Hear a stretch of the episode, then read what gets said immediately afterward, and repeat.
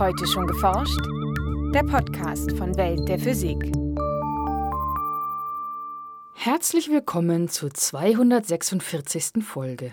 Es begrüßen Sie Franziska Konitzer und Maike Pollmann. Obwohl sich schwarze Löcher naturgemäß nicht direkt beobachten lassen, sind sich Astronomen doch recht sicher, dass es sie gibt. In verschiedenen Gewichtsklassen. Wir kennen die schwarzen Löcher, die eine Sonnenmasse haben, wir kennen die, die eine Million Sonnenmasse haben. Und was gibt es dazwischen? Fragt sich Markus Kissler-Pattig von der Europäischen Südsternwarte, kurz ESO, in Garching. In unserem Schwerpunkt berichtet der Astrophysiker über die Suche nach schwarzen Löchern, die einige hundert bis etliche tausend Sonnenmassen in sich vereinen. In den aktuellen Meldungen geht es um den diesjährigen Nobelpreis für Physik, um verdunstendes Wasser als Energiequelle und um ein neues phosphoreszierendes Material. Erst einmal aber der Beitrag über mittelschwere schwarze Löcher von Franziska Konitzer. Die Gravitation eines schwarzen Lochs ist derart stark, dass selbst Licht nicht mehr entweichen kann. Dadurch lassen sich diese Objekte niemals direkt beobachten. Durch indirekte Methoden ist ihre Existenz allerdings zweifelsfrei belegt. In unserer Galaxie haben Astronomen bislang einige Dutzend schwarze Löcher nachgewiesen. Diese gehören zwei Kategorien an. Und zwar kennen wir supermassive schwarze Löcher, in unserer Milchstraße allerdings nur eins. Die befinden sich typischerweise im Zentrum von Galaxien und sind Millionen von Sonnenmassen schwer. Also wirklich riesige Biester. Sagt Markus Kissler-Patik von der Europäischen Südsternwarte, kurz ESO, in Garching. Das supermassereiche schwarze Loch im Zentrum der Milchstraße heißt Sagittarius A-Stern und bringt es auf 4,3 Millionen Sonnenmassen.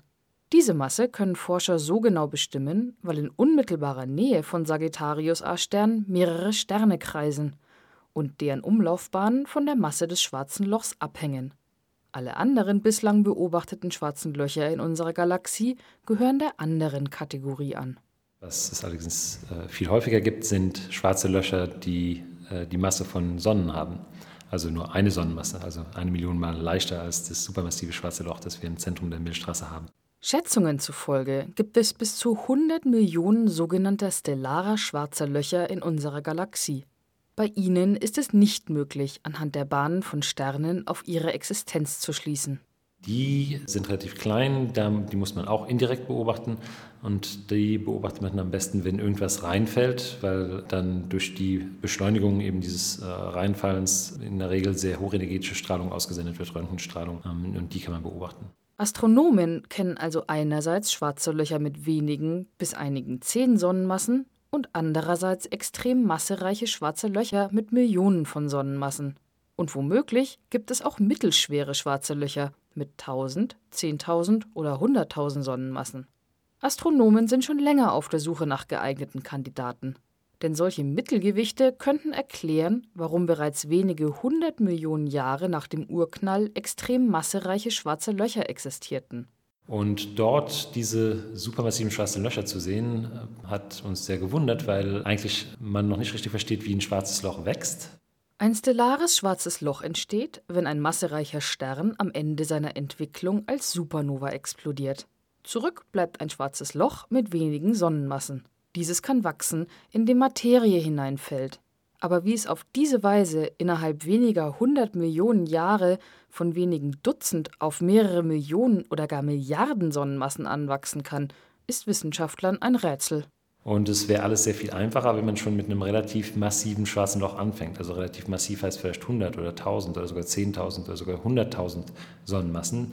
Wenn man natürlich mit so einem schwarzen Loch anfangen könnte, könnte man auch durch Gaseinfall oder Materialeinfall auch diese supermassiven schwarzen Löcher früh im Universum erklären. Um mittelschwere schwarze Löcher aufzuspüren, suchen Astronomen nach geeigneten Wirtsgalaxien. Denn die Masse einer Galaxie und die Masse des schwarzen Lochs in deren Zentrum hängen zusammen. Also je schwerer oder je größer eine Galaxie, desto größer auch das schwarze Loch im Zentrum. Wissenschaftler wissen daher, wie ein Sternsystem aussehen sollte, das ein mittelschweres schwarzes Loch beherbergt.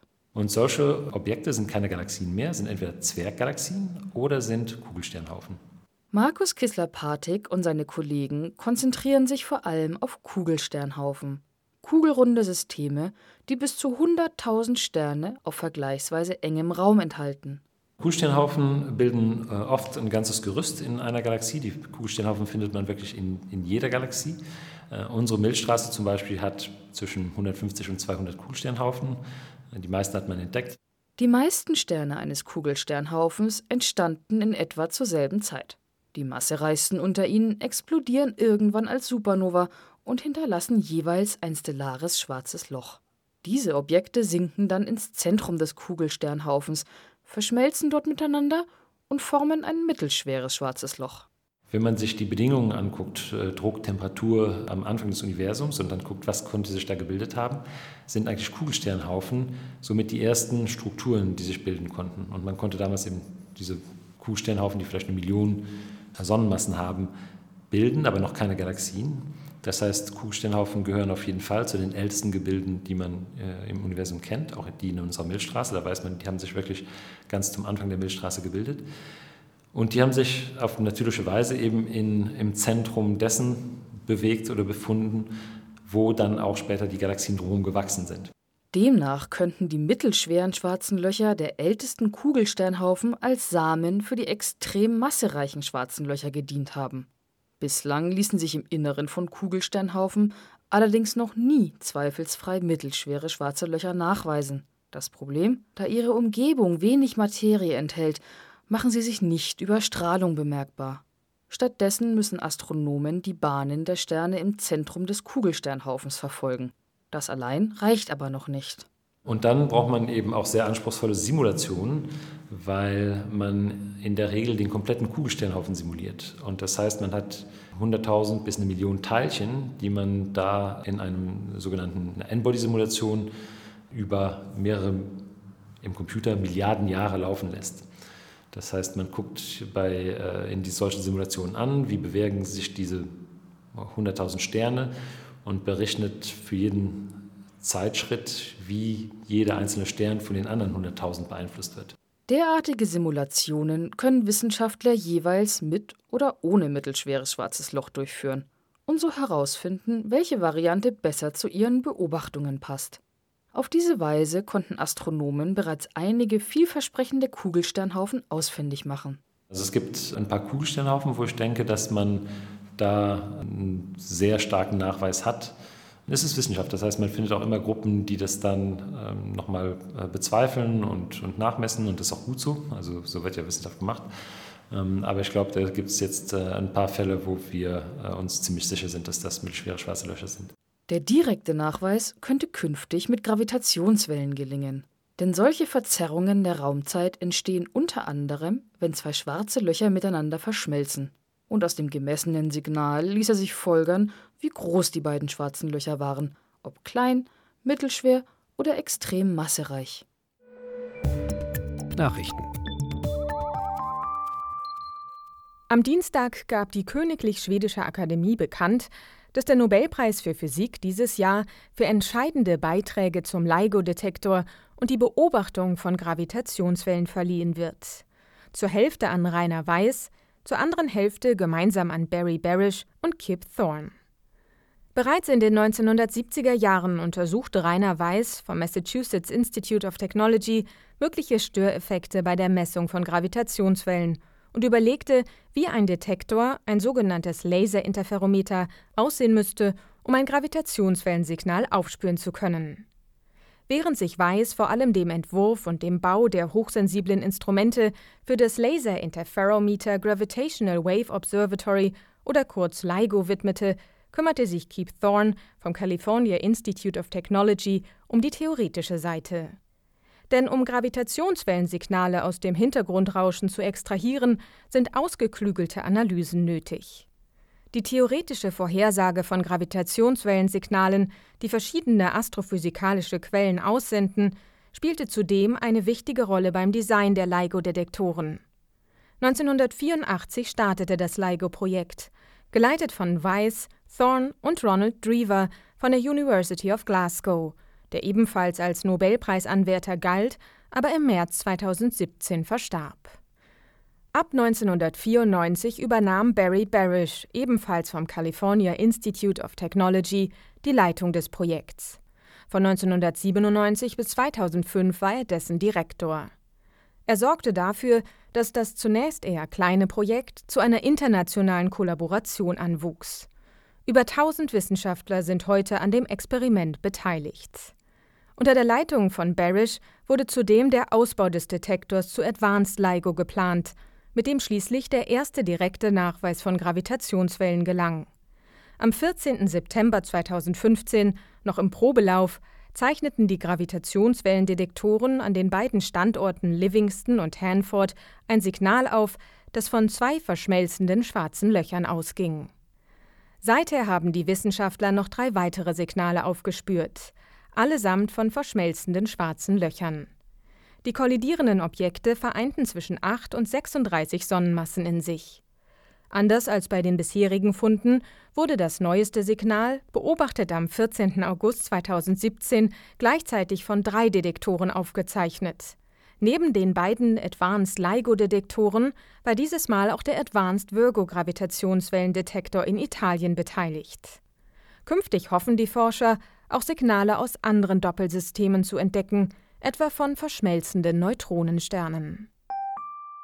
Der Aufbau von Wind-, Wasser- und Solarkraftwerken schreitet weltweit mit jährlichen Wachstumsraten von knapp 10 Prozent voran. Die Anlagen decken bereits etwa ein Viertel des globalen Strombedarfs. Nun schlagen Wissenschaftler eine weitere, bisher ungenutzte erneuerbare Stromquelle vor: die Verdunstung von Wasser. In einer neuen Studie schätzte das Team das Potenzial der nutzbaren Verdunstungsenergie ab, die alle größeren Seen und Staubecken in den USA bieten. Dazu nahmen die Forscher verschiedene Parameter wie Sonneneinstrahlung, Luftfeuchte, Temperatur und Windgeschwindigkeit unter die Lupe. Gerade in wärmeren Regionen wie Kalifornien und Arizona ermittelten die Wissenschaftler für Verdunstungsprozesse eine Leistungsdichte von bis zu 10 Watt pro Quadratmeter. Dieser Wert entspreche sogar dem Dreifachen der Leistungsdichte von Wind, so das Team in der Fachzeitschrift Nature Communications. Doch bislang existiert noch keine ausgereifte Technologie, um nutzbare Energie aus einem Verdunstungsprozess zu gewinnen. Mit einem Prototyp demonstrierten die Forscher nun allerdings die grundsätzliche Realisierbarkeit eines Verdunstungskraftwerks. Dafür nutzten sie spezielle Bakteriensporen, die sie in einem flexiblen Kunststoffmantel fixiert hatten. Im feuchten Zustand dehnten sich die Sporen aus, in trockener Umgebung schrumpften sie wieder zusammen. Diese zyklische mechanische Bewegung versetzte in den Experimenten einen kleinen Stromgenerator in Rotation. So lieferte der etwa handgroße Prototyp elektrischen Strom mit einer Leistung von einigen Mikrowatt, gerade genug für eine Leuchtdiode.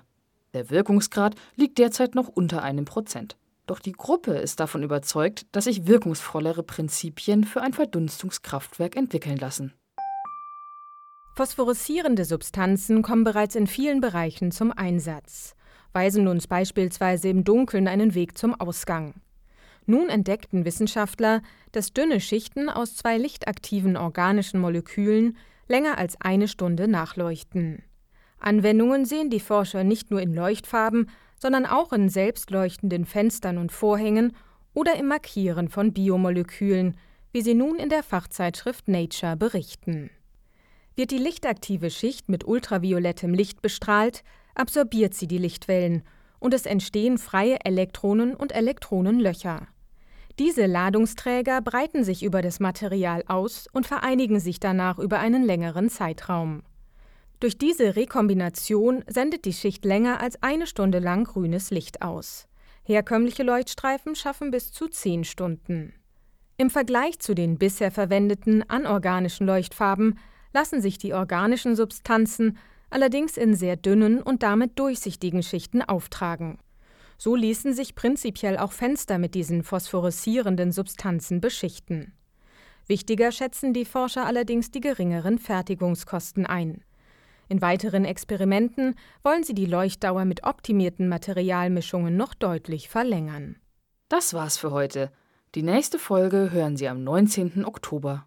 Welt der Physik wird Ihnen präsentiert vom Bundesministerium für Bildung und Forschung und der Deutschen Physikalischen Gesellschaft.